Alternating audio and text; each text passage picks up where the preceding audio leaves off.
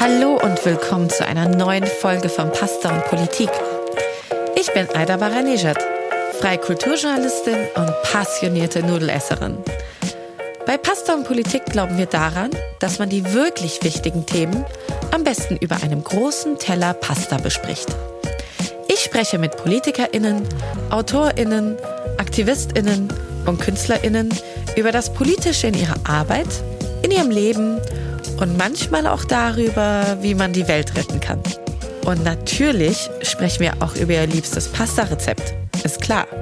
Politik ist kein Thema, das nur im Bundestag besprochen werden sollte, in Talkshow-Formaten oder in der Tagesschau. Es gehört an den Esstisch, in unser Leben und in unseren Alltag. Schließlich wird all das auch jeden Tag von politischen Entscheidungen oder auch Nichtentscheidungen geprägt. Das ist unsere letzte Folge für diese Staffel von Pasta und Politik und sie bringt für mich alle meine Herzensthemen zusammen. Musik und Popkultur, Essen und Politik. Und das hat auch ganz viel mit der großartigen Person zu tun, die ich in dieser Folge treffen darf. Die wunderbare Suki. Suki oder Suk oder Zucchini ist Musikerin, Rapperin und war dabei die vielleicht wichtigste linke queer-feministische Stimme im deutschsprachigen Hip-Hop. Bis sie sich 2020 größtenteils aus der Musikindustrie zurückzog. Nichts ging mehr. Jetzt konzentriert sie sich auf Bildungsarbeit und auf Musik für Kinder unter dem Namen Zucchini. Wir treffen uns übrigens nicht zum ersten Mal. Vor fünf Jahren interviewte ich sie schon mal zum bislang letzten Album als Suki, Mortem und Make-up. Dann haben wir uns auch Anfang letzten Jahres zum Ende ihrer Karriere getroffen.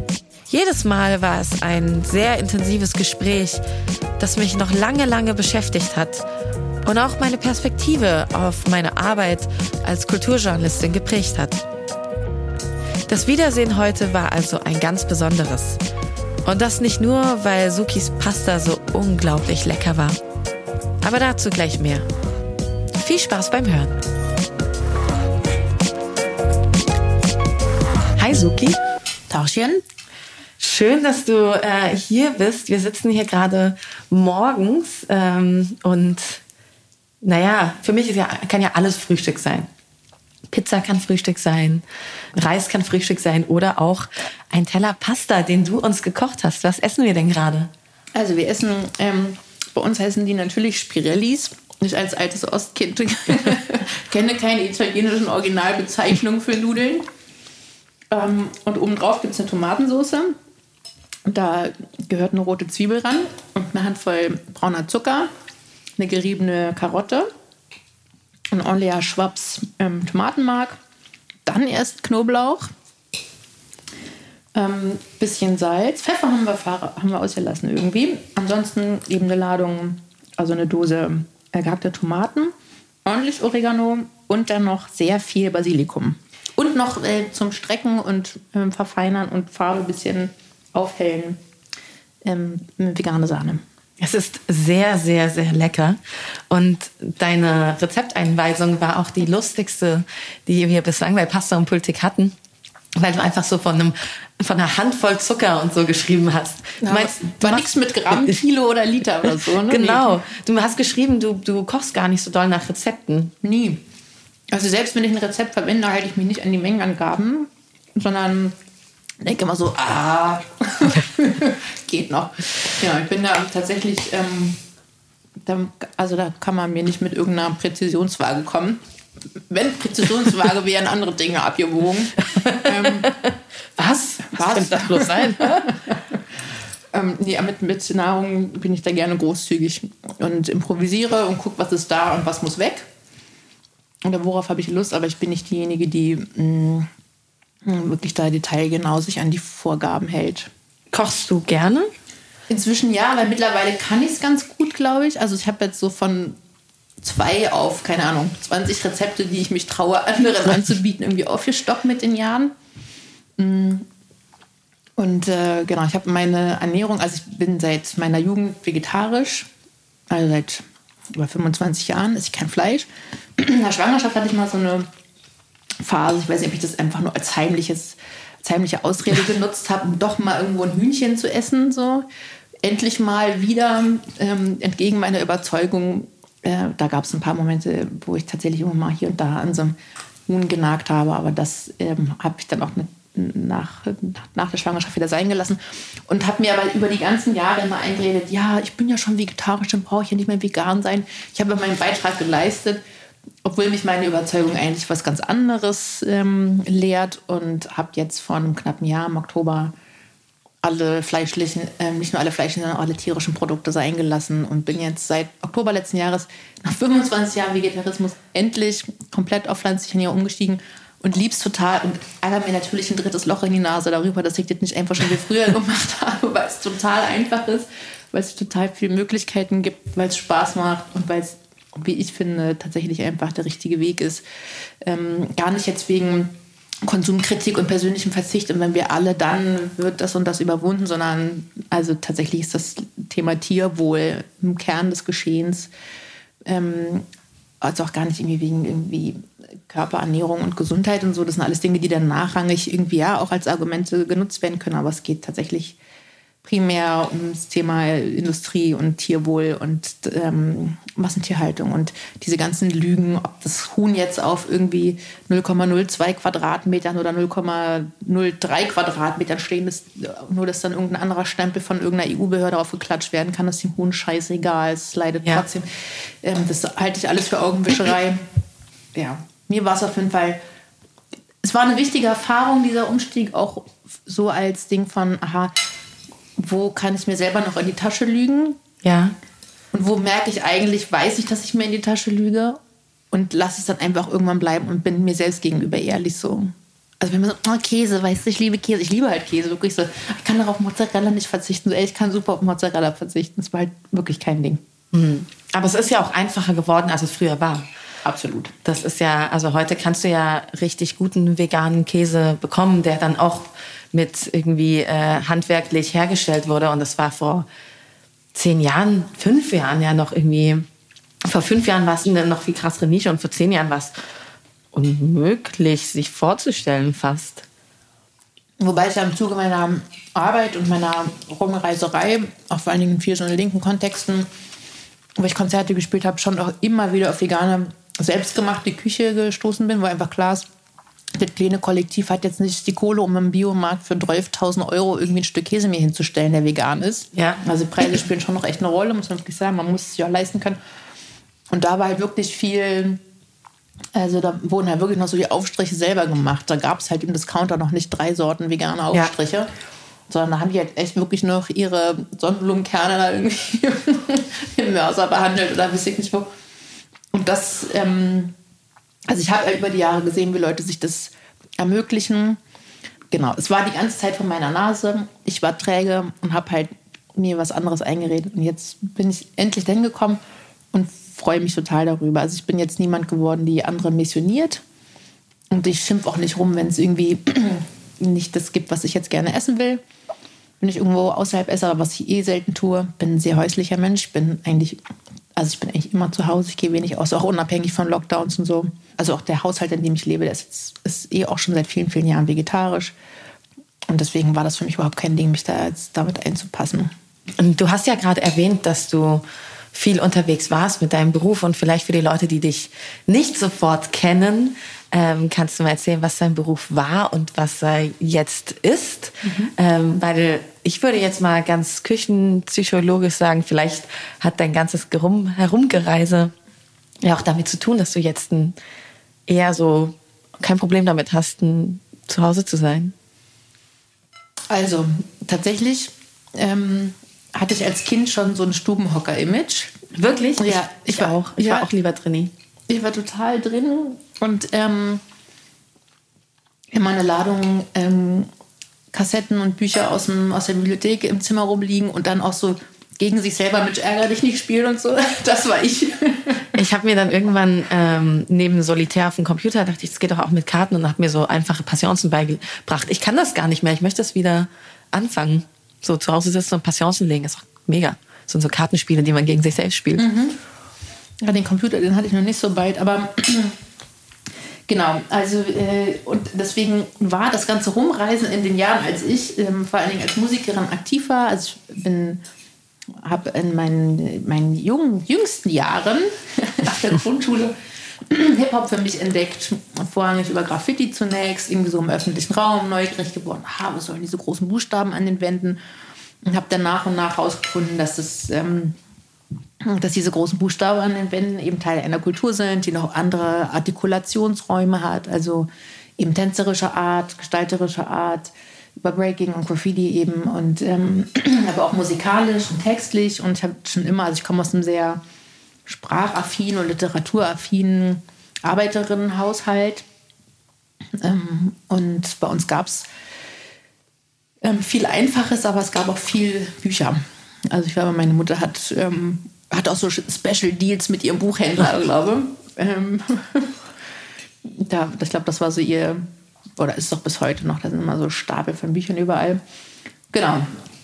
Deswegen war Sprache für uns, also für mich in, in meiner Kindheit ein großes Thema und dann festzustellen, dass da Texte auf Deutsch sind, die jetzt nicht irgendwie von Hannes Wader oder Herbert Grönemeyer kommen, oder Bettina Wegner oder Nina Hagen, sondern nochmal ganz anders, war das für mich eine große Entdeckung, irgendwie als Kind auf der Grundschule festzustellen, okay, es gibt deutschsprachige Musik. Natürlich bin ich jetzt auch gerade als weißes Kind nicht primär irgendwie ähm, über Advanced Chemistry eingestiegen oder Fresh Family oder Mike Mafia oder so, sondern tatsächlich dann doch eher über Fettes Brot, Fanta 4, Freundeskreis und Co., aber das hat mich nicht losgelassen. Irgendwann ist mir klar geworden, dass ich das, was ich da so schreibe, also ich hatte als Kind auch mehrere Brieffreundinnen und habe auch ähm, schon ganz früh so kleine Scenes gebastelt. Echt? Und ja, ja, und ähm, auch so Geheimsprachen, also Geheimschriften auch für mich selber erfunden und so. Also gar nicht so im Exchange mit anderen, sondern halt als Trainee, als Einzelgängerin irgendwie mit mir selber. Und, äh, und die Möglichkeit, und habe dann auch früh irgendwie ähm, das Tagebuch der Anne Frank gelesen, war total fasziniert. Eben oft, ne, habe dann auch angefangen, Tagebuch zu schreiben, ganz früh mit acht oder so. Und ähm, Schreiben war immer wichtig. Und dann nochmal mitzukriegen, dass das Geschriebene wieder in eine sprachliche Form kann und das noch zu Musik und so und so viel Text und diese ganzen Wörter, was bedeutet das? Und das war für mich für eine riesen, eine riesen spannende Entdeckungsreise. Also Rap war für mich wirklich einfach eine Entdeckungsreise. Ja, auch in Bezug auf so ähm, so sexuelle Werdung und so und irgendwie, dass bestimmte Begriffe, die heißen irgendwas. Irgendwann taucht das erste Mal der Begriff 69 auf. So, das war so, was ist da los? Was muss man bis dahin zählen, was passiert und so. Also ich erinnere mich, dass das irgendwie und da war aber das Gegenüber nicht da. Also ich hatte ja. niemanden, mit dem ich darüber sprechen konnte und bin aber irgendwie so dran geblieben. Die anderen Kids irgendwie in der Schule nicht? Mm, nee. Also ich war auf einer Waldorfschule, es hat es nicht leichter gemacht. Und es war hier Jahren. in Berlin, ne? Genau. Du bist so eine richtige Berliner Atzematze. Ja, also ich bin in Tempelhof groß geworden, bin aber in Zehlendorf zur Schule gegangen. In Tempelhof sind ja auch andere wichtige deutsche Rapper groß geworden. Richtig, und mit denen hatte ich aber nichts zu tun, weil ich ja Drini war, Waldorfschul-Drini. Das heißt sozusagen, meine sozialen Kontakte wären eher im Rich Kid Zehlendorf unterwegs gewesen, aber das war einfach auch zu weit und ich war eben als Kind wirklich viel für mich. So, also Waldorfschule auch nur deswegen. Meine Eltern, also meine Familie kommt aus der DDR. Wir sind 86 rübergemacht, wie es heißt. Und mein, für meine Eltern war das ganz wichtig, dass wir halt nicht ähm, mit Staatsbürgerkundeunterricht und mit Marxismus-Leninismus als Schulfach irgendwie groß werden. Meine Eltern sind Sozialisten, ähm, aber halt eben nicht in der äh, realsozialistischen ähm, Überwachungsstaatsform, Repressionen äh, und so weiter. Mhm. Ja. Also da gibt es auf jeden Fall eine große, große Problematik mit der Stasi und äh, Dissidententum und so in meiner Familie. Und ähm, genau, also alles sehr, sehr dramatisch. Und das Hauptargument für die Ausreise war eben dann auch die Einschulung meiner Schwester, die anstand. Und meine Eltern hatten halt irgendwie aus dem Osten heraus diese Illusion, dass das die Erfüllung ist, dass die Waldorfschule das freiheitliche, freigeistige, ähm, äh, die freigeistige bildungsmäßige Umgebung ist, die sie sich für ihre Töchter wünschen. So, genau, das erklärt, weswegen ich dann auf der Waldschule gelandet bin. Und hatte da tatsächlich weder unter den Lehrerinnen noch unter meinen Mitschülerinnen das gegenüber, was irgendwie sich hingesetzt hat und mit mir herausgefunden hat, was, ähm, was diese Begriffe bedeuten, wie das mit den Reimen funktioniert und so und Slang und ähm, auch sozusagen so die US-amerikanischen Anleihen und diese ganzen Symbole, das habe ich mir alles selber erschlossen, bin aber dann einfach in, in die Pubertät in meine Jugend hinein dran geblieben und habe dann irgendwann festgestellt, okay, ich kann das ja auch machen. Und dann ist aus einem Hobby die Möglichkeit, irgendwie hier und da mal Texte aufzunehmen und auch irgendwann aufzuführen in einer Umgebung von bestimmten Leuten, so natürlich alles äh, Jungs zu der Zeit die Möglichkeit entstanden, wirklich eigene Songs zu machen, eigene Alben zu machen. Und dann ist halt wirklich ein Beruf daraus geworden. So. Und aber das immer im Geleit von so einem politischen Selbstverständnis. hat es ein bisschen in die 20er hineingebraucht, bis ich das zusammenbringen konnte. Sozusagen ja. Hip-Hop und mein Bedürfnis nach politischer Artikulation, eben aus diesem politischen Haushalt kommend. Und habe das jetzt irgendwie 15 Jahre oder noch länger gemacht. So genau weiß ich gar nicht. Ich weiß auch nicht, wo ich da anfangen soll zu rechnen. Aber habe vor zwei Jahren eben gemerkt, okay, nach irgendwie so und so viel Alben so und so viel 100 Auftritten und so und so viel Hustle irgendwie auch zwischen dem heterosexistischen Mainstream-Rap und dem, was ich in meiner linken, queer-feministischen Bubble irgendwie da mache. Das reibt mich alles zu sehr auf. Ähm, da gab es dann irgendwie eine Handvoll Argumente, die gesagt haben, dass ich ja, sozusagen meine aktive Rap-Karriere, wenn man so will, auf Eis legen will. Also, dass ich halt selber nicht mehr Musik produzieren will im Rahmen einer musikindustriellen Logik, eines Zyklus von Schreiben, Produzieren, Veröffentlichen, Promoten, Aufführen, Schreiben, Produzieren, Veröffentlichen, Promoten, Aufführen und so weiter. So, ne? Und dann mhm. man muss sich immer toppen. Es ist alles sehr stark quantifiziert. Shares, Likes, Views, Verkäufe, Chartplatzierungen, wie viel Promo-Buzz hast du, wie viel Medienöffentlichkeit und so. Da habe ich gesagt, das reicht mir an dieser Stelle. Ich habe keine Lust, da etwas hinterher zu rennen, was mich nicht glücklich macht.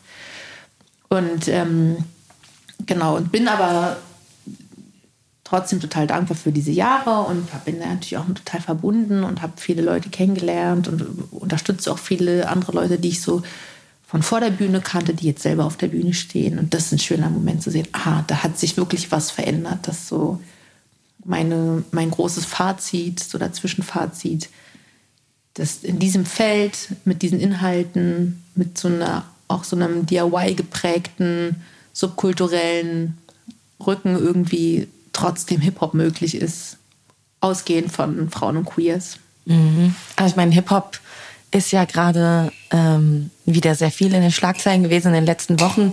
Du hast ja auch bei Edition F einen Artikel über Deutschrap Me Too geschrieben. Und ich würde auch gerne ähm, gleich nochmal drüber reden, weil ich glaube, man kommt halt nicht drum rum. Aber ähm, erstmal noch einen Schritt zurück zu deiner Karriere.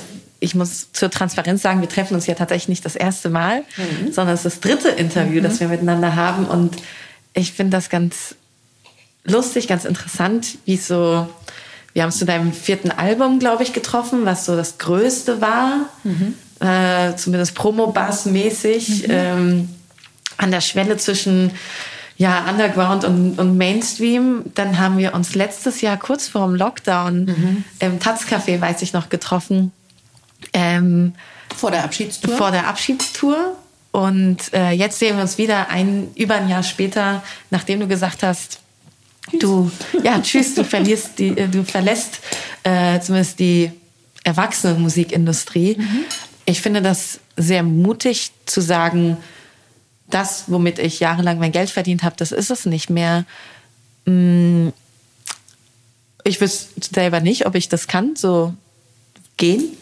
Ähm, wie, wie ist das denn jetzt so ein Jahr später, wenn du zurückblickst? Klar, letztes Jahr ist eh nicht auftreten können, wahrscheinlich groß. Mhm.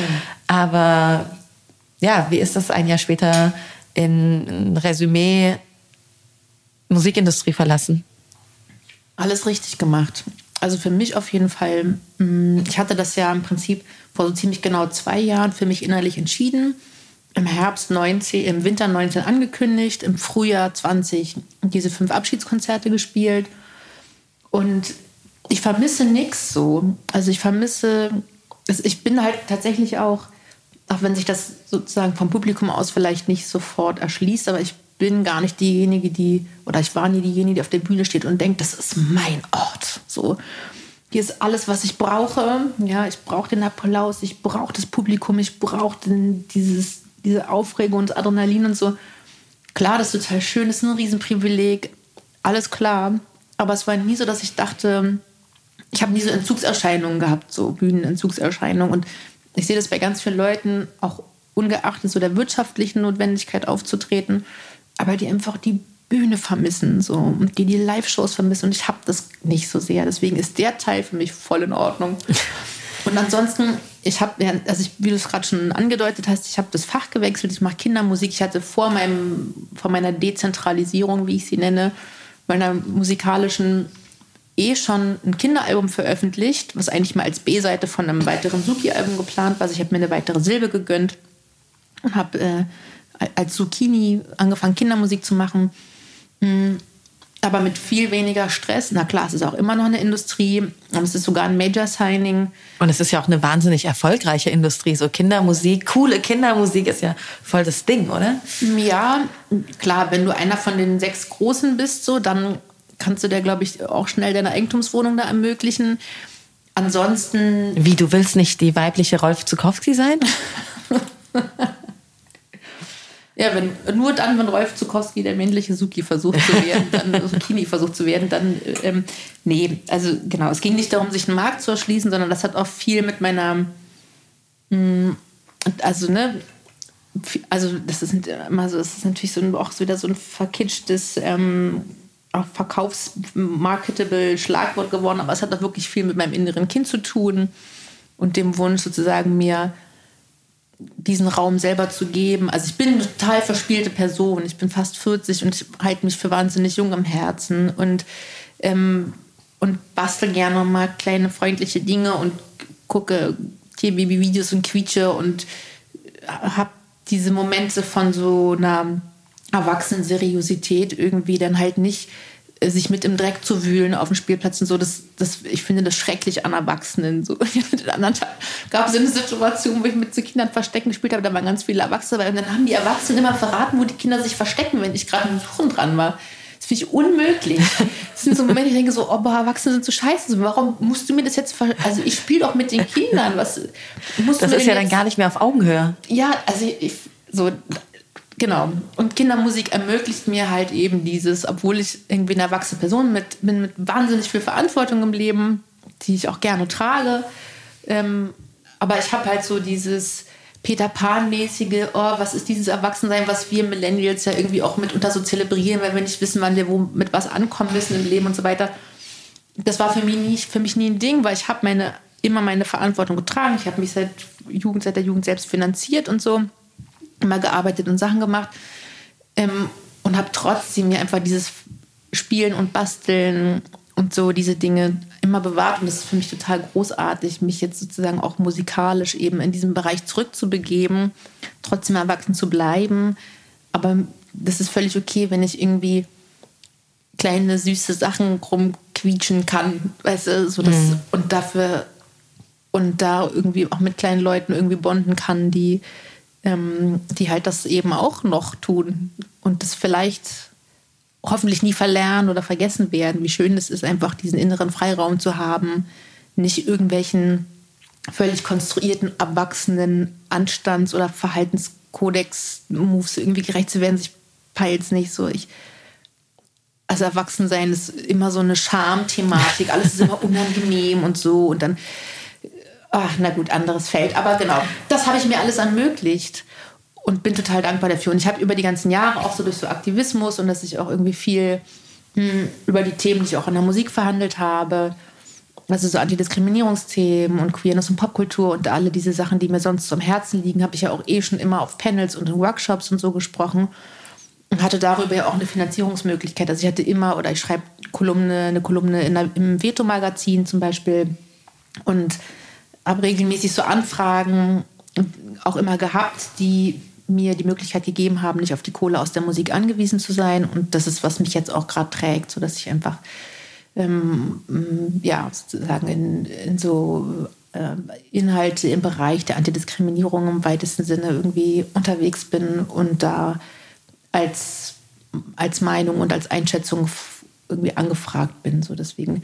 Und jetzt kann ich mich viel mehr darauf konzentrieren, zu gucken, was die anderen Artists eigentlich machen. Und das ist für mich eine große Freude. Also ich habe jetzt das letzte Jahr mh, hm, vor allem damit verbracht, eine Buchveröffentlichung fertigzustellen. Ähm, das, wenn alles gut geht, äh, kommt die Veröffentlichung auch noch Ende, also jetzt im Herbst oder zum Winter hin.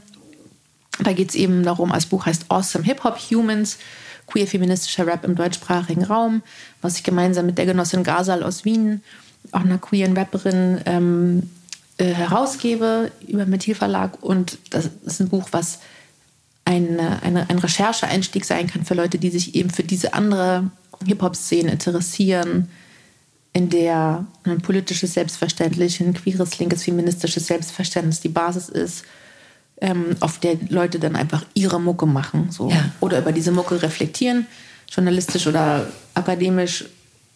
Und das sozusagen zu sehen, wie viele Leute da sind, das macht mir so eine Freude, mir geht so das Herz auf. Weißt du? Und wenn ich da jetzt selber noch so eine so, also ich musste diesen Schritt rausmachen, um das alles sehen zu können, auch um diesen Raum herzugeben, weil ich schon das Gefühl hatte, dass ich das auch lange Zeit sehr besetzt habe, auch als weiße, ähm, als weiße Person mit einer akademischen Bildungsressource und so, war, hatte ich glaube ich schon das Gefühl, dass ich, also ich selber auch einfach gedacht habe und ich habe es ja auch mitbekommen, so als Rückmeldung von außen, dass ich da schon sehr viel Raum einnehme und jetzt den Schritt rausmachen zu können und diese Bühne nicht mehr zu bespielen, sondern selber im Publikum stehen zu können, theoretisch, Pandemie, ähm, und andere zu feiern und zu sehen, wie die das machen, so, das ist schon einfach eine großartige Erfahrung. So.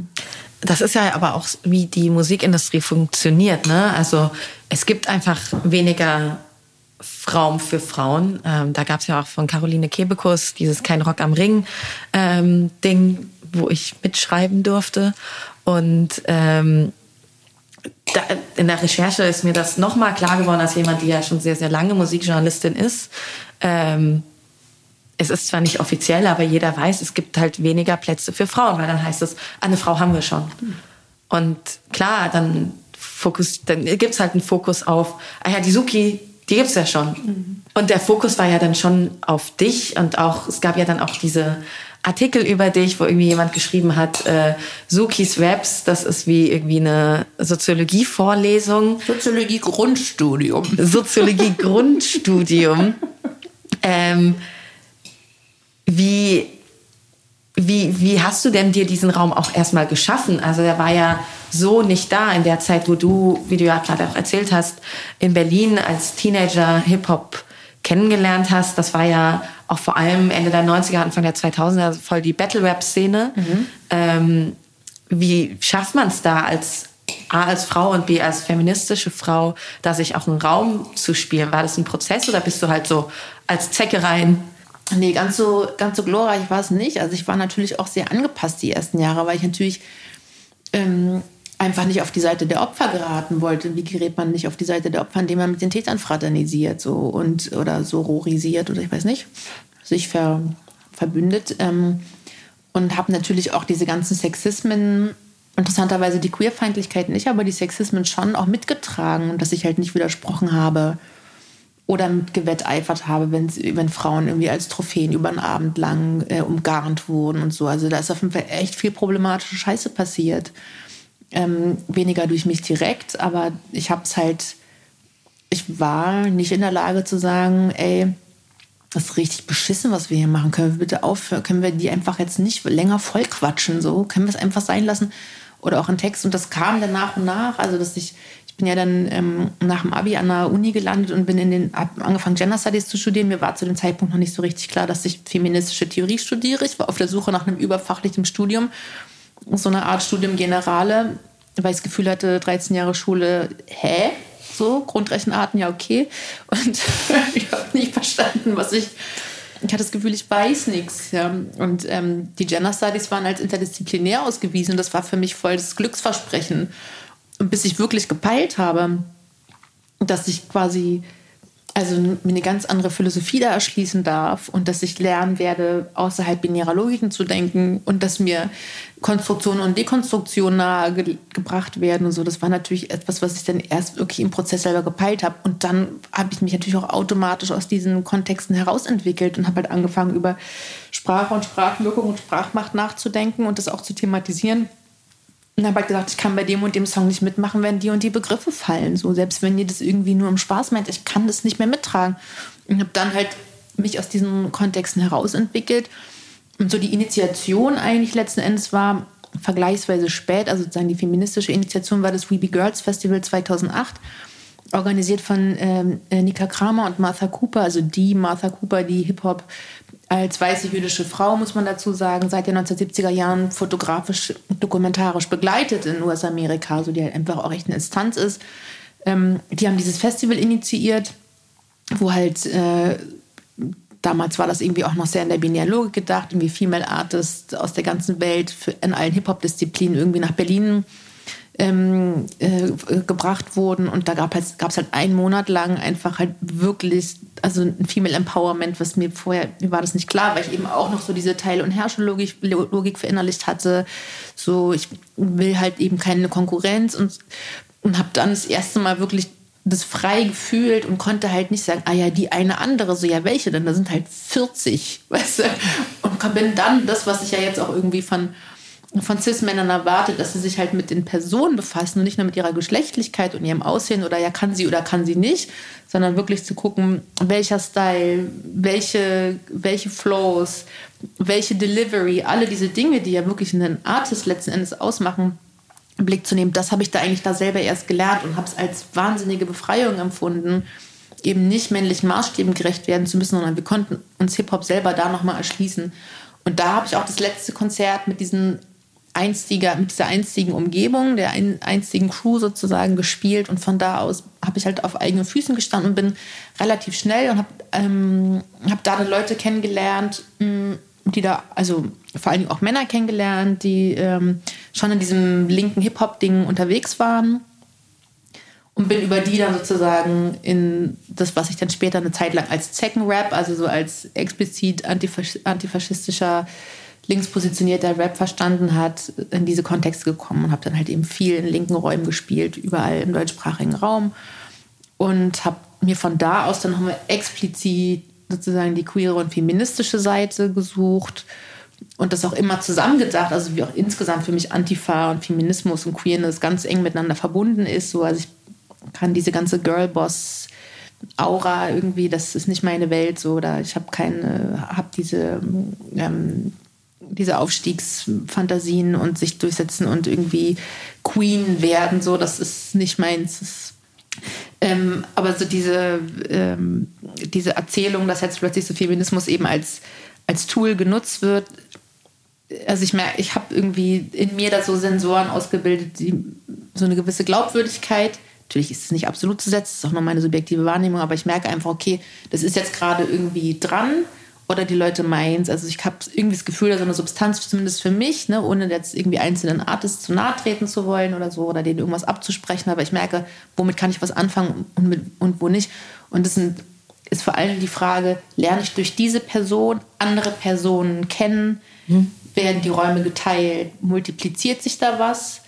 Oder geht es darum, dass eine Person geil nach oben kommt und dann irgendwie so ein Team hinter sich versammelt? Oder ist die in der Lage, Platz zu machen und, und mich andere Personen durch sie kennenlernen zu lassen? So, das ist für mich so die Maßgabe.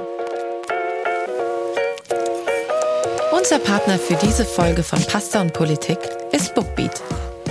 Wir wollten von unserer heutigen Gästin wissen, welches ihr liebstes Hörbuch ist.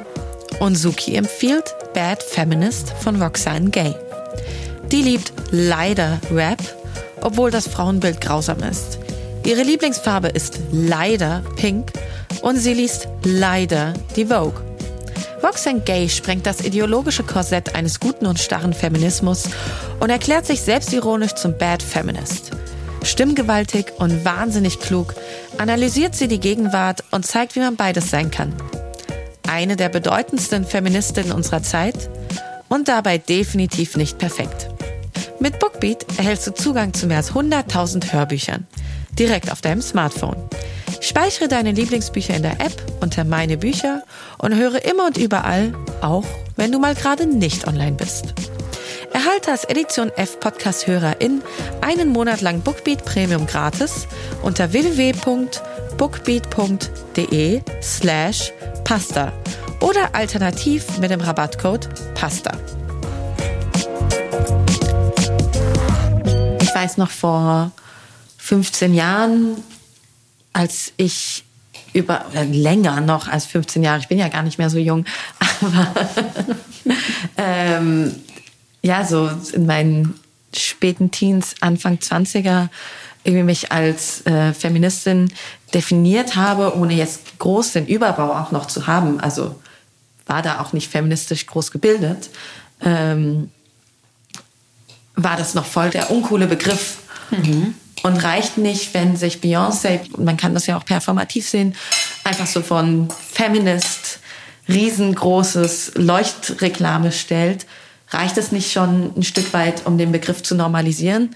Ich glaube, wir sind da schon ein Stück weit drüber hinaus. Aber wir müssen dann über, darüber sprechen, wie viel die ihr Näheren für ihre eigene Merchandise-Linie bezahlt und wo die unter welchen Bedingungen arbeiten. Ich glaube, das ist ähm, also immer so ein bisschen eine Frage nach. Ich finde, Alter spielt da drin eine große Rolle und auch die Frage von Professionalität und wie viele Leute denken an dein Produkt mit. Ja.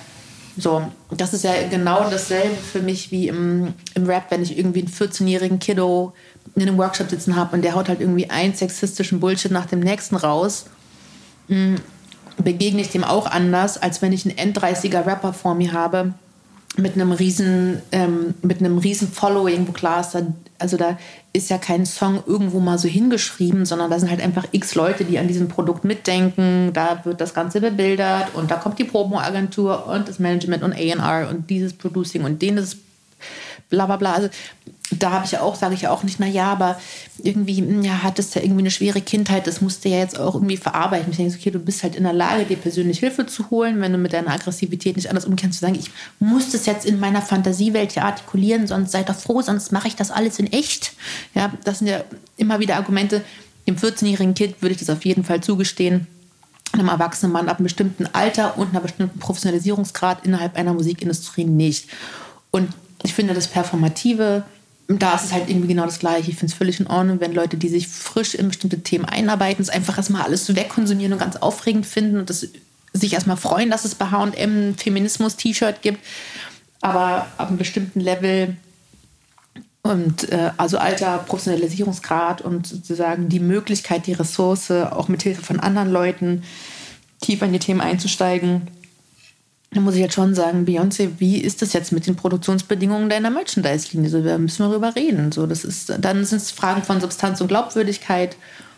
Genau, also ja und nein. Ja, ja, ich bin auch eigentlich ganz bei dir. Also es schlagen halt zwei Herzen in meiner Brust. Ich bin, ähm, ich denke auch, wir müssen halt weitergehen, weiter nachfragen, uns nicht zufrieden geben mit, hey, ich bin doch jetzt Feministin, so, ich habe jetzt dieses Feminismus-Schild alles tippitoppi und gleichzeitig aber auch ähm, ja dran zu denken, nicht jeder kann mit dem mit der kompletten feministischen Vorbildung ähm, auf die Welt kommen und sich dran zu erinnern, wie das wie das halt war, als das noch nicht ein cooler Begriff war. Mhm.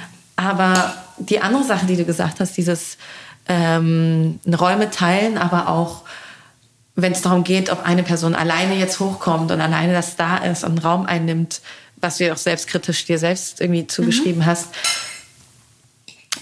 Das ist ja, wie Musikindustrie funktioniert und mh, mm, wie, wie können wir denn die Musikindustrie vielleicht besser organisieren?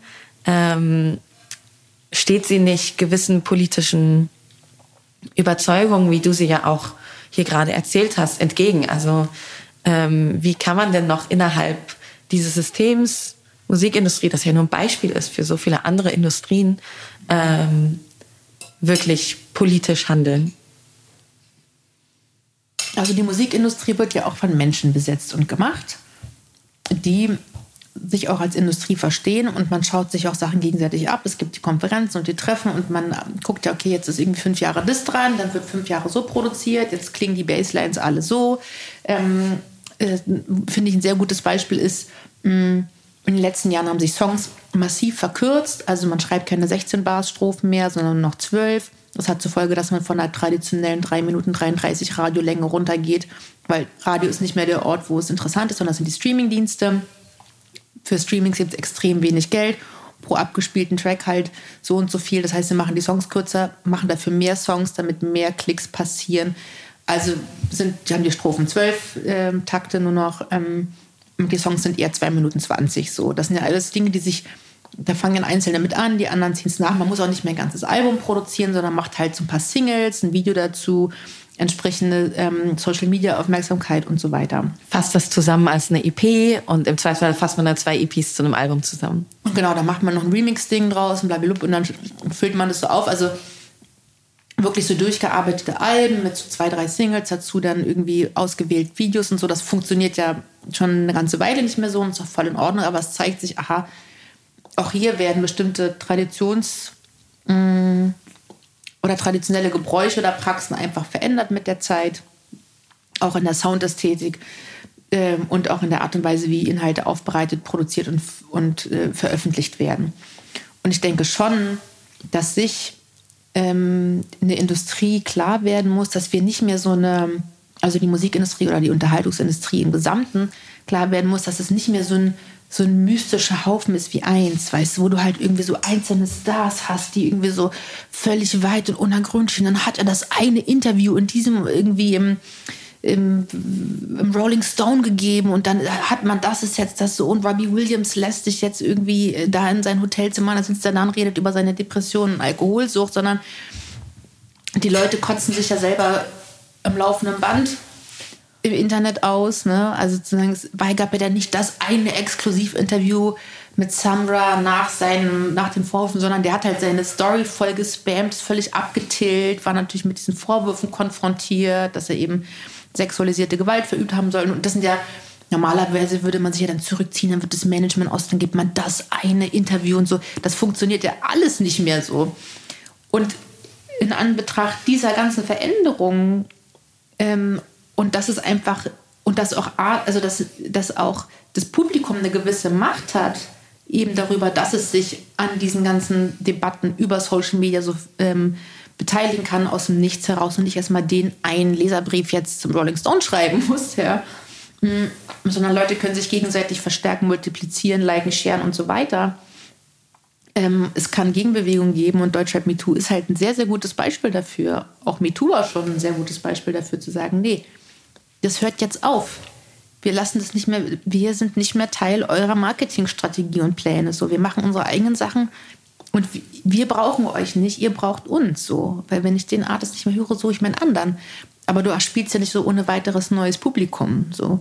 Und das ist, halte ich für einen Demokratisierungsprozess, auf den die Industrie, äh, die Musikindustrie reagieren muss, in dem klar ist, bestimmte Artists sind nicht mehr vertretbar, beziehungsweise bestimmte Artists müssen mit ihren Teams überdenken, welche Inhalte in dieser Zeit noch vertretbar sind und welche nicht so.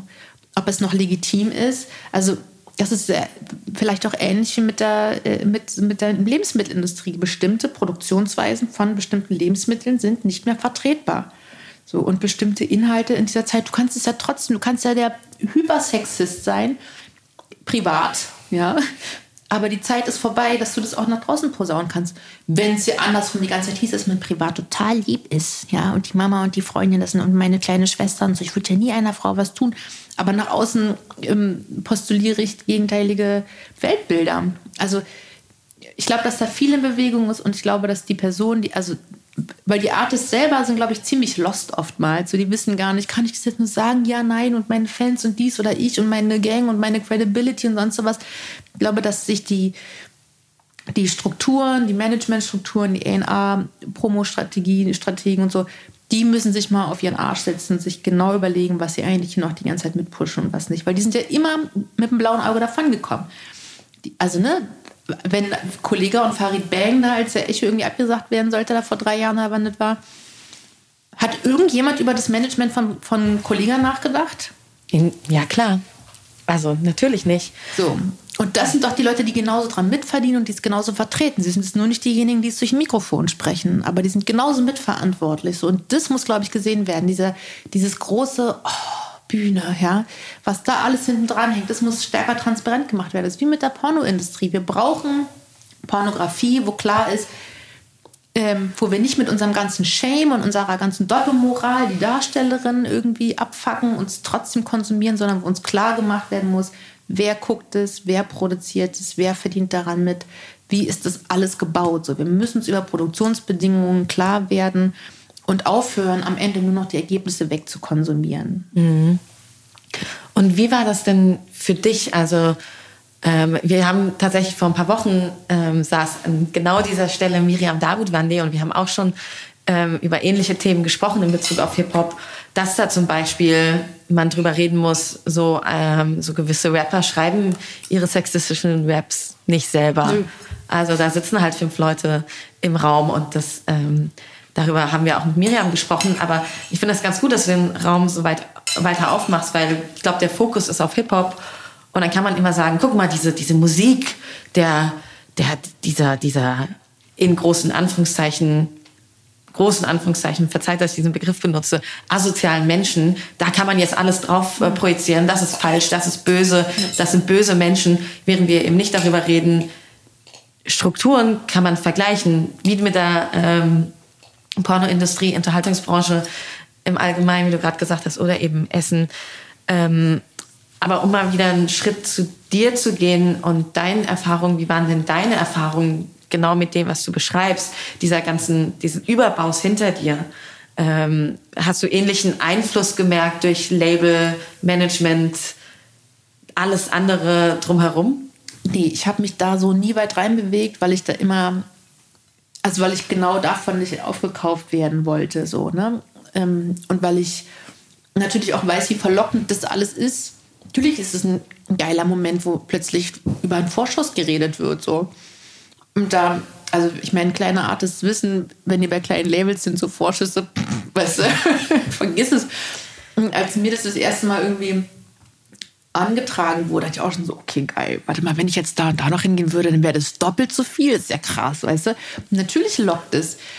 Aber ich glaube, da habe ich, also vor allen Dingen auch von meiner Mutter, so eine Prinzipientreue mitbekommen, die ich bin nicht leicht korrumpierbar. Also, ich, also natürlich gibt es Dinge, die ich auch will und die ich spannend finde, die ich ausprobieren will, aber Geld ist kein gutes Argument bei mir. So. Und, ähm, aber kann sich das jeder leisten, das sagen zu können? Natürlich nicht.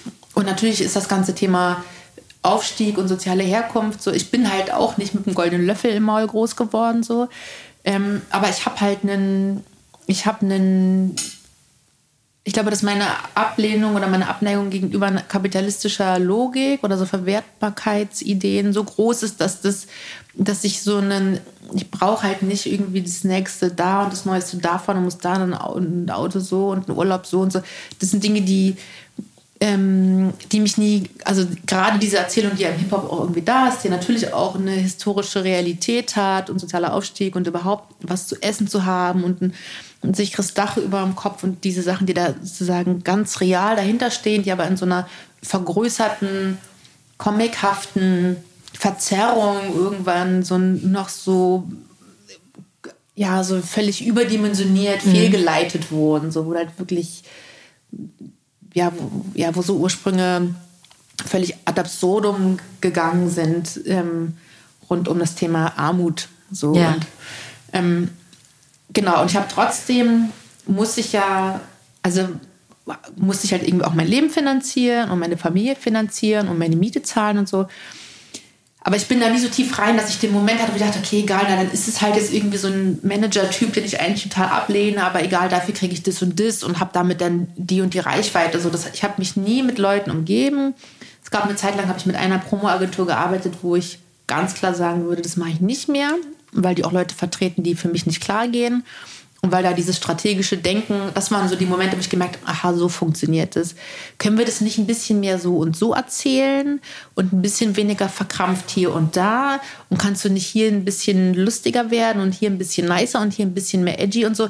Also wo schon so rum, wo so meine Erzählung so an der so rumgeschraubt wurde in einer Weise, wo ich dachte, sag mal, wir entfernen uns hier gerade von mir. Das hat mit mir nichts zu tun. Das hat mir schon gereicht.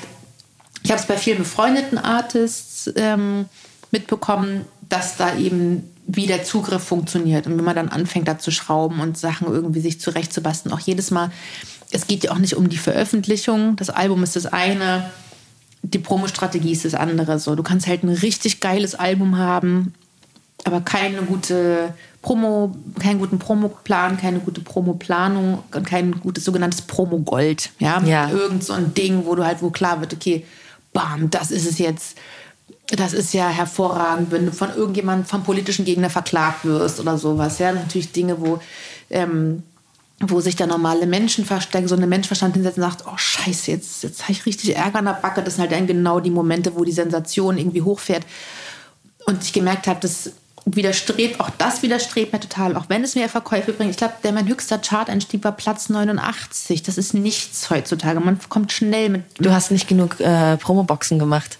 Ich habe sowas nie gemacht, ja. Und ähm, ähm, also ich kenne Artists, die sind sehr viel weniger, haben sehr viel weniger Namen als ich, die viel höher gechartet sind, wegen irgendwelcher Verkaufsfrickeleien, wo man dann halt irgendwie naja gut, das ist auch wieder so Industriedetails. Ja. Aber mir ist es, ich habe das halt nach und nach alles kennengelernt. Auch das ganze Thema Festivalindustrie irgendwie als ein riesen Finanzplayer in der gesamten Musikindustrie gab es ganz viele Momente, wo ich gemerkt habe, boah, das ist richtig eklig, so ist mir voll leid. Ja, das sind gute Leute, die da arbeiten, die da die Bühnen aufbauen und die Technik bedienen und die Klos putzen und das Essen zur Verfügung stellen und alles das.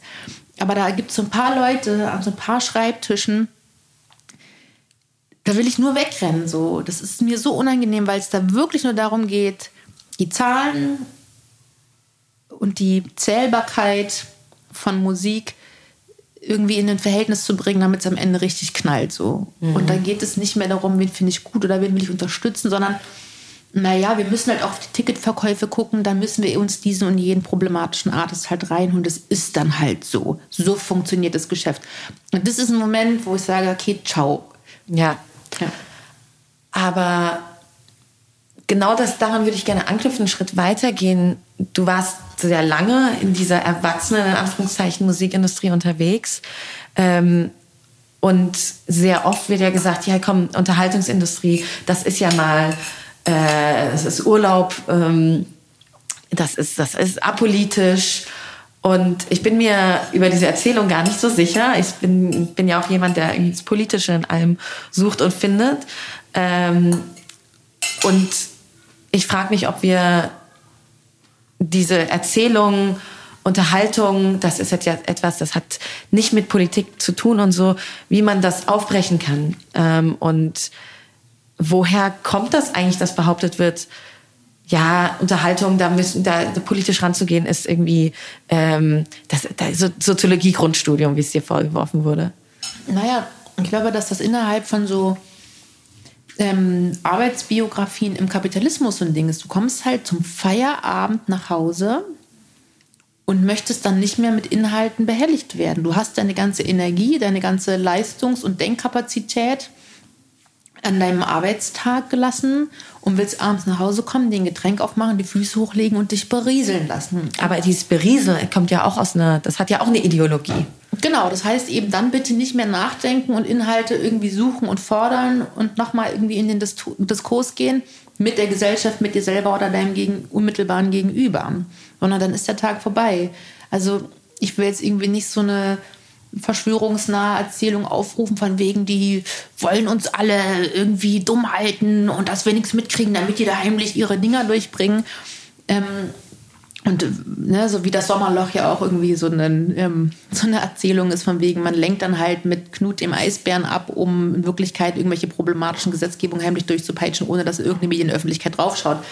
Aber diese, diese Idee von, ähm, sich mit bestimmten Themen lieber nicht zu befassen, zeigt sich auch an anderen Situationen, wo man gerade als Gesellschaft zusammenkommt, im Kleinen, zum Beispiel im Familienkontext, ist klar, oder so bei irgendwie so Dates oder man lernt die Schwiegereltern kennen oder sonst irgendwas, ja.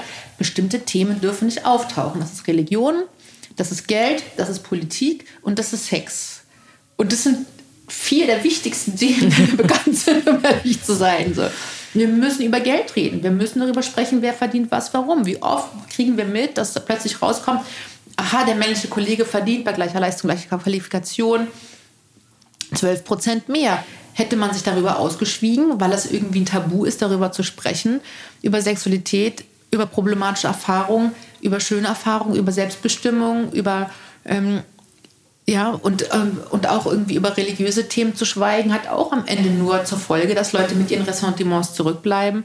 Und in Politik eben auch. Na klar, man will sich halt nicht streiten, aber darüber geht ja auch eine, eine, ein Skill verloren, irgendwie konstruktiv und ähm, bereichernd zu diskutieren, auch wenn man verschiedener Ansicht ist. So. Also irgendwie die Kontroverse und, und dann passiert halt sowas wie Social Media und plötzlich schreien sie auf einmal alle Cancel Culture. Man darf nichts mehr sagen. So, weißt du, so, ja, wir haben es halt einfach jahrzehntelang nicht gut geübt, ja. weil alle waren damit beschäftigt, irgendwie äh, ein wertvolles Mitglied dieser Gesellschaft zu sein, auch bekannt als Steuerzahlerin. ja.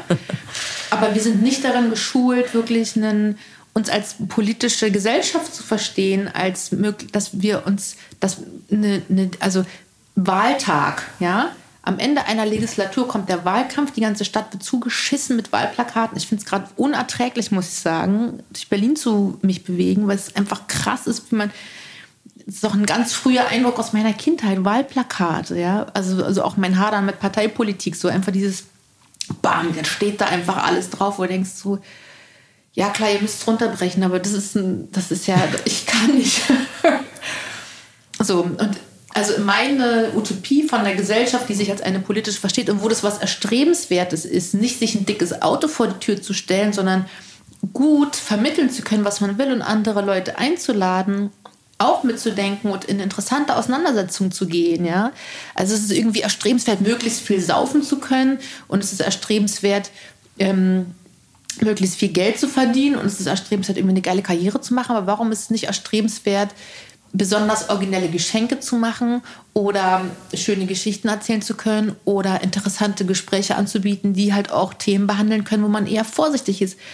Das wäre ja auch, es ist ja nicht völlig aus der Luft gegriffen, das wäre ja auch eine denkbare Realität. Und das sind so die Dinge, von denen ich träume, so, weißt du? Meinst du, es ist dir in deiner Karriere gelungen? Gibt es Momente, wo du zurückblickst und denkst, ja, ich konnte mehr Leute mitnehmen oder schaust du auch zurück und denkst dir, du hast ja schon deine quasi ähm, bewusst deine Nische dir gesucht, die jetzt nicht im Mainstream aufgegangen ist.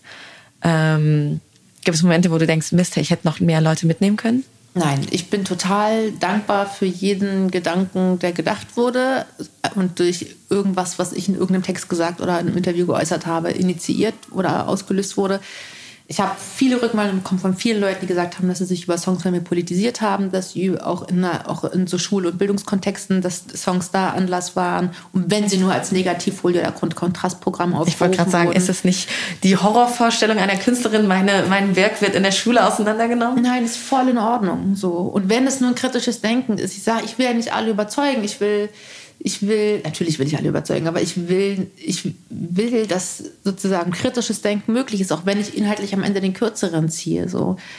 Aber ich will, dass an Inhalte gegangen wird. Und ähm, deswegen ist für mich auch immer der Inhalt über der Form, egal bei was. So. Und ähm, manchmal wünschte ich das von mir selber auch ein bisschen balanciert, aber ist halt nicht. Ich bin nun mal der Mensch, dazu muss ich stehen. So, ja? Ich, das, wir sind, es ist okay, wenn es rumpelt aber wenn die Aussage für mich eine Relevanz hat oder mich überzeugt oder mich abholt oder einlädt oder wie auch immer, ich habe nichts, ich bin nicht der Typ, der Rap irgendwie hört, weil es irgendwie, weil der Beat cool ist. Das hat, war noch nie bei mir so. Und ich weiß, ich bin damit nicht die Einzige. Und ich finde, ähm, ich weiß, dass ich eine, eine gute Multiplikatorin bin. So. Und mhm. deswegen muss ich auch meine Karriere nicht noch weiter pushen, um mich noch selber mehrfach obendrauf zu addieren, um einfach dann doch noch irgendwie eine höhere Chartplatzierung irgendwann mal, weißt du, wenn ich eine alte Dame bin und mit meinem Gibbet auf meiner Hollywood-Schaukel sitze, dann werde ich nicht sagen, hm, damals Platz zwei, sondern ich werde sagen, Alter, wir haben richtig was gerockt, so, wir haben, da haben sich Dinge verändert, das war eine besondere Zeit, so. Und das ist, was ich will. Also das ist auch ein ganz, ich würde sagen, auch so ein romantisches Verständnis von Kultur und von der Schnittmenge aus Kultur und Politik. Aber ich stehe dazu. Ich bin diese Inhaltstante. Ich bin nicht die beste Rapperin, weiß ich alles. Ich bin eine miserable Freestylerin. Ich bin auch nicht die beste Songwriterin. Andere können das viel besser. Also ich habe da überhaupt nicht die Ansprüche. Aber ich weiß, dass ich inhaltlich was bewegt habe und, und viele Leute angeregt habe, ähm, in die Inhalte ein, reinzugehen und auch viele Leute bewegt habe, selber sich musikalisch zu betätigen. So, ich weiß, dass Leute gesagt haben, sie haben sich explizit angesprochen gef gefühlt, ähm, selber zu versuchen, Texte zu schreiben und haben es gemacht. So. Und es haben sich Leute auf mich hinzubewegt und haben gesagt, ähm, du spielst in der und der Stadt, hast du, kann ich zehn Minuten von deiner Bühne haben so und sind aufgetreten und haben mittlerweile völlig autonom ihre eigenen Bühnenprogramme so. Und das finde ich so krass, einfach zu wissen. Ich meine, ich bin selber Fan von Leuten und denke manchmal so, okay, okay, krass, krass, krass. Okay, da drüben steht Lady Liege. Okay, da drüben steht Mike Blanco. Oh mein Gott. Ah, weißt du, ich habe diese Fan-Moments richtig oft gehabt in meinem Leben. Und ich kenne das, ich kenne das Gefühl und ich finde es so geil, dass aber trotzdem Leute das Gef Gefühl hatten, sie könnten mich trotzdem fragen. Mhm. Du spielst in Saarbrücken. Ähm, ich habe hier so ein paar Songs. Das ist eh, ich bin eh immer in dem Club, so weißt du. Die kennen ja. mich da alle so. Ich würde voll gerne, darf ich das so? Bist du down? Und Mann, ich könnte heulen vor Freude bei so Sachen, weil weißt du, was ich meine? Das, ist, das sind so meine kleinen, meine kleinen Triumphmomente auch über eben so einer, so einer neoliberalen Denke, ich, ich, ich. So. Und das, ja. Das ist ja quasi Graswurzelarbeit in der Kultur. Ähm, ja, es bleibt zu hoffen, dass es so, ein, so ein, eine Veränderung gibt. Und ich freue mich auch so über deinen sehr positiven Ausblick. Ich glaube, ich bin gerade in den letzten Wochen super zynisch geworden. Du hast ja vorhin auch erwähnt, diese Demokratisierung, die es ähm, sowohl inhaltlich, dass Leute auf dich zukommen und dann einfach ähm, selber Musik machen, aber auch auf Social Media, dass die Leute, dass es die, ähm, das Publikum ähm, sich A, Artis näher fühlen kann, aber B, auch teilhaben kann am Diskurs, hat ja auch viel Negatives gebracht, wie wir gerade an Deutschland MeToo auch sehen so fast schon organisierte Hasshorden, wenn ich es mal so ganz plakativ ausdrücken darf. Ähm, wie schafft man es denn, weiter positiv zu bleiben, so wie du? Ja, ich will die auch einfach nicht gewinnen lassen, weißt du. Natürlich gibt es auch meine Momente, wo ich denke mir so, leckt mich alle am Arsch, so einfach alles Maul halten, ich bin raus. Ich werde jetzt nur noch häkeln und Netflixen. Aber ich bin glaube echt so eine hoffnungsvolle Person und ich habe einfach und da sind dann auch so Momente von ah ja, weiß ich habe in meinem Leben schon ein paar Mal so dem Tod in die Augen geschaut. Ich weiß, es ist nur diese Lebenszeit. Jahre gehen schnell vorbei, die Kinder werden groß, ich werde grau. Es ist nur das da, so also so eine ganz grundlegende, auch erstmal apolitisch daherkommende ähm, Wille so zum Leben einfach und dann einfach wirklich mitziehen, mitnehmen, einfach möglichst viel. Also, und auch deswegen werde ich jetzt zum Ende dieses Podcasts nicht die Gelegenheit verstreichen lassen, noch einige Names zu droppen. das ist so ein, so ein Ding, was ich mir in den letzten Jahren wirklich angewöhnt habe, einfach immer noch andere Leute zu nennen. Vielleicht könnt ihr das auch später noch verlinken, wenn es irgendwie möglich ist. Ähm, und einfach immer Empfehlungen auszusprechen. Nicht zu sagen, dass ihr, okay, ihr kennt jetzt diese Namen, sondern geht hin und hört euch die Mucke von den Leuten an. Ja. Also, an wen denke ich? Auf jeden Fall an die Female Treasure Leute aus Hamburg, sprich Vicky Riot, Maribu, Finna, Saskia Lavo, Queen Who, ähm, Rasa. Ich denke an Leute wie Presslufthammer und MC Ellenbogen. Ich denke an Haskara und Sir Mendes. Ich denke an Faulenzer. Ich denke an Singer, an Mino Riot, an Nifty MC, an Ebo, an S-Rap. Ähm, ich denke ähm, an, äh, ja, wen haben wir denn da noch? Ach, das sind so viele Leute. Sharon aus Pforzheim, großartig, eine tolle Rapperin. Oh Gott, sie ist so schön auch. ähm, und da sind, genau, da sind, ja, auch Mavi Phoenix, ganz wichtig, Keke natürlich, ähm, die großartige Gasal aus Wien. Das sind so die, weißt du, die sind alle da, so. Und die machen weiter. Die machen weiter und die sind toll. Und auch die, also auch das ist ja das, ich lerne über die wieder Leute kennen, die ich sonst vorher anderen Leuten ja. vorgestellt hätte. Weißt du, das ist dieser Multiplikationseffekt und das zeigt mir einfach, Dinge sind veränderbar, auch strukturell veränderbar. Es sind nicht nur so drei Personen, die man jetzt irgendwie sich irgendwie aus dem Hut zaubern muss, sondern das werden halt wirklich mehr und da tut sich was und so diese patriarchale Macht, die da lange Zeit wirklich unumstößlich war, bröckelt. So. Und nicht, weil sie es selber einsieht, sondern weil wir uns unabhängig machen davon. Und das hilft mir total in allem.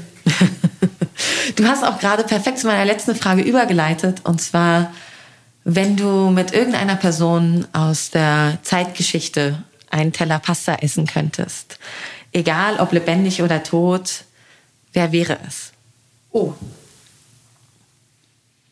Hm, ich bin ja großes Olympe de Gouges-Fangirl, die eben ähm, zur Zeit der Französischen Revolution die Bürgerinnenrechte analog zu den Bürgerrechten. Also sie hat da aktiv gegendert, um eine Sichtbarkeit herzustellen. Wow, und das damals in Frankreich, wenn die rasten ja teilweise immer noch aufs Gendern aus. Ja, es ist krass, ne? Weil Nicht, die, dass es hier besser die, wäre. Die, äh, les droits des citoyens und les droits des citoyennes, so das war sozusagen ihre, das ist jetzt einfach quasi nochmal einfach analog formuliert, um sichtbar zu machen, okay, der Mensch ist ein Mann, bislang ist es unvollständig, wir können uns hier nicht als aufklärerisch, revolutionär und freiheitlich, libertär und so weiter, Freiheit, Gleichheit, Brüderlichkeit verstehen, sondern wir lassen hier eine ganze Menge Menschen aus und sie war auch insgesamt auch das ganze Thema Kolonialismus und Sklaverei zu der Zeit schon sehr, sehr kritisch behandelt. Also wirklich eine, eine historische Figur ähm, am Ende auf der Guillotine äh, oder unter der Guillotine ähm, gelandet. So. Das, ähm, also sie wurde getötet für ihr Engagement. Ähm, aber das ist so eine, eine Person, wo ich glaube, wahnsinnig gerne unabhängig von Zeit und Raum. Meine Fantasie lässt solche Sachen zu. Ähm, das wäre wirklich jemand, die ich gerne mal getroffen hätte. Da wäre ich gerne dabei. Hm. Vielen Dank, dass du da warst, Suki. Danke und ich freue mich schon auf unser viertes Interview ja. irgendwann. Gerne. Und danke für die leckere Pasta. Ja, ich esse noch meine letzten vier Nudeln und dann muss ich auch schon weiter. danke, dass du da warst. Tschüss. Danke. Ich hoffe, euch hat diese Folge von Pasta und Politik gefallen. Wollt ihr noch mehr Frauen kennenlernen, die euch inspirieren, die Vorbild sind, die euch vielleicht neue Wege zeigen? Am 16. und 17. September 2021 geht der Female Future Force Day in die nächste Runde. Dieses Jahr als virtuelle Konferenz unter dem Motto Inspire Me, Inspire You, Inspire Change. Mit spannenden Panels, Talks, Live-Podcasts und Masterclasses. Mit dem Code PASTA bekommt ihr 15% Rabatt. Also holt euch schnell eins der begehrten Tickets unter www.editionf.com Female Future Force Day und seid dabei. Pasta und Politik ist eine Produktion von Edition F. Redaktion Aida Baranejad, Anne-Kathrin Heyer, Carmen Maywald und Mona Siegers. Ton und Schnitt Elmar Weiland.